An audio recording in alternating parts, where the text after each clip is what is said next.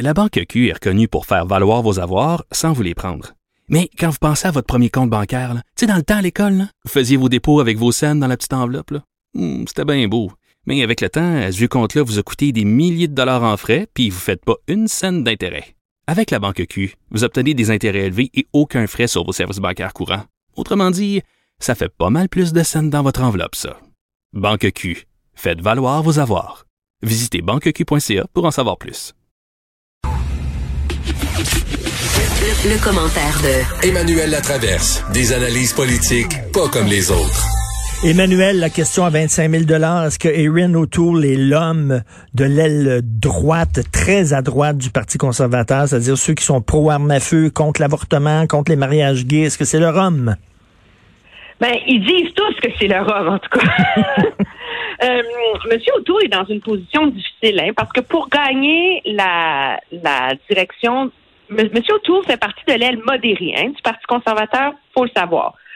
Mais pour réussir à gagner la course à la direction, euh, il a été obligé de courtiser cet électorat Hmm. plus euh, du lobby des armes à feu, qui a joué un rôle là, dans euh, dans l'appui qu'il a reçu au Québec. Son organisateur ne s'en cache pas et il a reçu très certainement l'appui d'une partie des militants euh, de la droite religieuse du parti. Alors là, il est dans la position difficile où lui dit qu'il ne leur doit rien, mais en main et qu'il veut élargir la tente, là, comme on dit, euh, euh, du Parti conservateur. On l'a vu très clairement dans son discours de victoire. Ben oui. Mais là, comment il va faire pour réconcilier les deux? Euh, c'est loin d'être évident. tu sais. Écoute, parce que tu disais que pendant sa campagne, il courtisait justement l'aile droite, et lorsqu'il a gagné, son, son discours, c'est qu'il courtisait l'aile gauche, là, en disant, écoutez, euh, que vous soyez gay, noir, euh, vous êtes bienvenue, femme, etc. Donc là, il tendait la main vraiment aux plus progressistes. À un moment donné, euh, c'est faire la grande split, là, tu vas, tu vas fendre en deux sa longueur si tu essaies de rejoindre les deux extrêmes. Ben, c'est la nature des courses à la direction du d'un parti. C'est qu'avant de courtiser l'électorat plus large, il faut que tu commences par te faire élire. Hein? Alors, ce qui arrive, puis ce qui est intéressant, c'est que quand on regarde l'échiquier du Parti conservateur, M. O'Toole s'est finalement présenté comme le candidat du centre, en disant que Peter McKay était trop à gauche, puis que l'aile plus conservatrice sociale était trop à droite. Donc, lui était au centre du Parti conservateur. Puis là, du centre du Parti conservateur, il veut réussir à recentrer son parti politique. Mm. Euh, et euh, mais il y a quand même des avantages là-dedans. Sur la question du euh, de la droite religieuse, euh, sociale, etc., on ne peut pas faire la comparaison avec Andrew Scheer. Je m'explique. Andrew Scheer, avec 12 tours de scrutin, c'est le vote de ces gens-là qui lui ont permis de dépasser Maxime Bernier. Alors, il y a vraiment un lien là, de cause à effet entre l'appui de la droite religieuse et la victoire de Andrew Mm. Scheer. Dans le cadre de la course actuelle, la dette principale de M. O'Toole est à l'égard du Québec parce que c'est à cause de ses marges de victoire dans les comtés du Québec où il y avait peu de membres mais beaucoup de points, parce que c'est pas au scrutin universel que le chef est élu.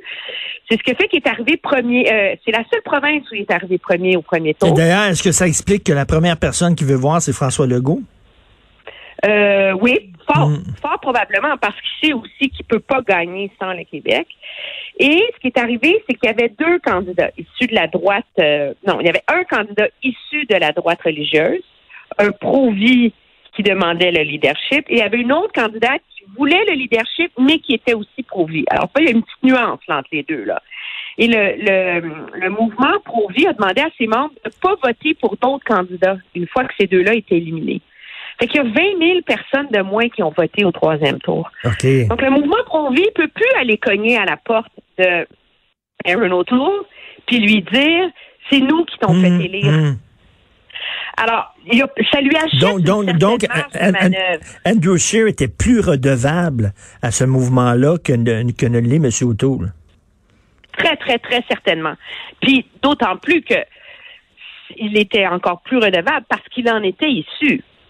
Je veux dire, tu peux pas, on peut pas reprocher à Andrew Scheer d'avoir été menotté par ses propres convictions idéologiques. Là.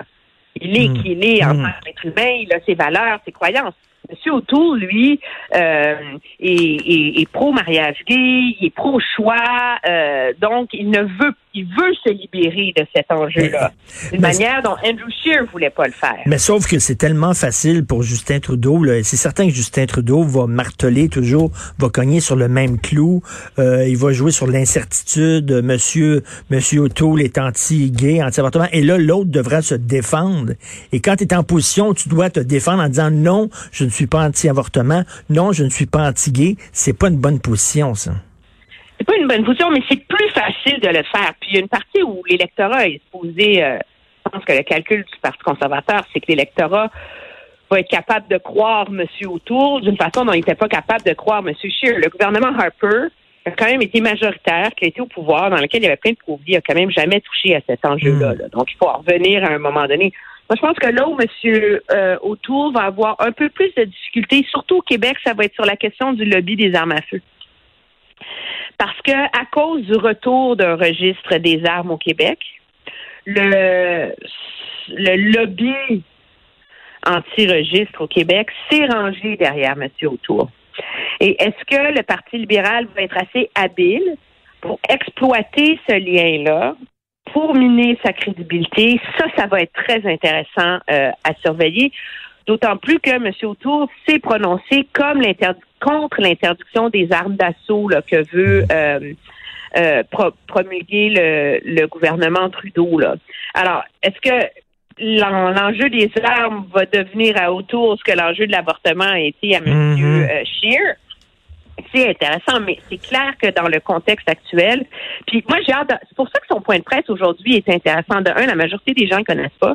La majorité des gens n'ont pas suivi du tout la course à la direction du Parti conservateur. Fait que c'est un peu aujourd'hui qu'il va se présenter à l'électorat canadien. Et- Et ça veut dire qu'aujourd'hui, il doit offrir des réponses très claires là, sur ces deux enjeux très divisifs. Là. Il peut pas euh, vasouiller, là, tu sais. C'est-à-dire le- le- les armes à feu? Les armes à feu et l'enjeu de la droite religieuse. L'enjeu de la droite religieuse. Est-ce que tu es d'accord avec Guillaume Saint-Pierre qui écrit s'il veut euh, gagner au Québec, s'il veut gagner des points au Québec, il, il se doit d'être davantage écolo? Ben, il faut que le Parti conservateur arrive avec, euh, je pense pas qu'ils seront jamais écolos, là, mais il faut que le Parti conservateur arrive avec une plateforme environnementale qui a de l'allure. Et il faut qu'il soit capable de la vendre.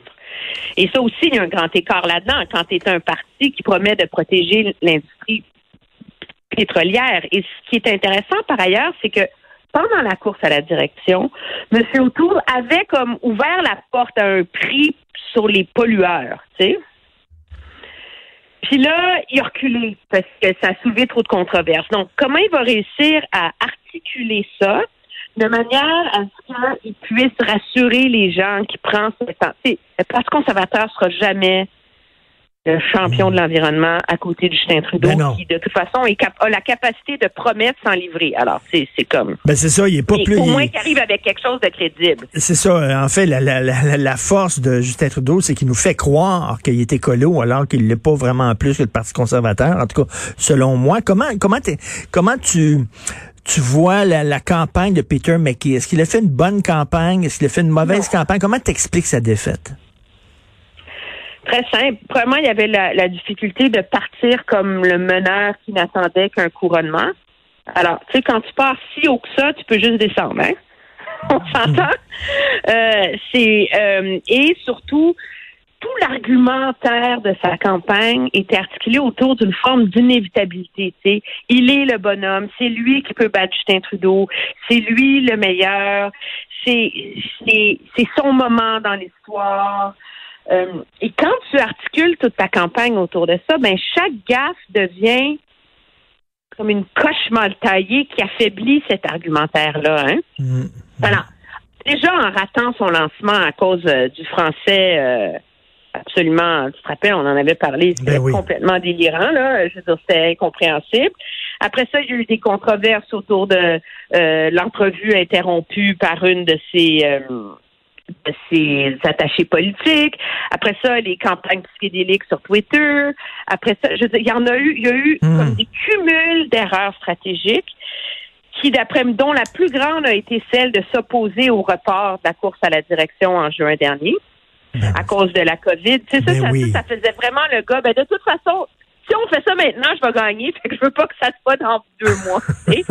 Alors, finalement, tout ça a amené les gens à porter un regard sur les autres candidats qu'ils n'auraient pas porté s'ils avaient fait une course parfaite. Et qu'est-ce que tu penses des gens qui disent, avec Peter McKay, le Parti conservateur aurait pu débaucher des libéraux frustrés qui aiment pas Justin Trudeau, puis qui auraient, bon, fait le saut au Parti conservateur parce que c'est McKay, parce qu'il est progressiste, mais qu'ils le feront pas avec M. O'Toole. Donc, il vient de se fermer la possibilité de débaucher des libéraux. Moi, les certitudes en politique, je ne crois pas. Hein? Euh, les campagnes électorales, ça compte. Je pense que si M. McKay avait fait une campagne parfaite, l'avait emporté au premier tour, cet argument-là tiendrait. Mais il l'a pas fait. Alors, à partir du moment où s'il avait été élu, il aurait été un chef écorché un peu. Euh, je suis pas certaine. C'est sûr qu'il y a une plus grande notoriété. Euh, c'est sûr que les gens le connaissent et donc à ce chapitre-là, plus facile. Mais par ailleurs, M. O'Toole, il a l'avantage de la page blanche. tu sais. Et s'il se présente aux Canadiens la manière dont il s'est présenté dans le milieu de la nuit de dimanche à lundi, comme quelqu'un de sympathique, là, quelqu'un de sympathique, de Mm. souriant, de positif. Déjà, ça, ça te fait regarder le Parti conservateur différemment parce que tu te dis, oh mon Dieu, je suis pas habituée à ça. Hmm. D'habitude, ils sont toujours frustrés, en colère. C'est la faute des autres. C'est des victimes du système, de la gauche, de l'establishment, des médias, de blablabla. Là, tout d'un coup, lui, il dit, écoutez, pour gagner, il faut offrir un projet aux gens. Il faut s'occuper des familles laissées pour compte. Il faut qu'on offre une réponse cohérente à la COVID.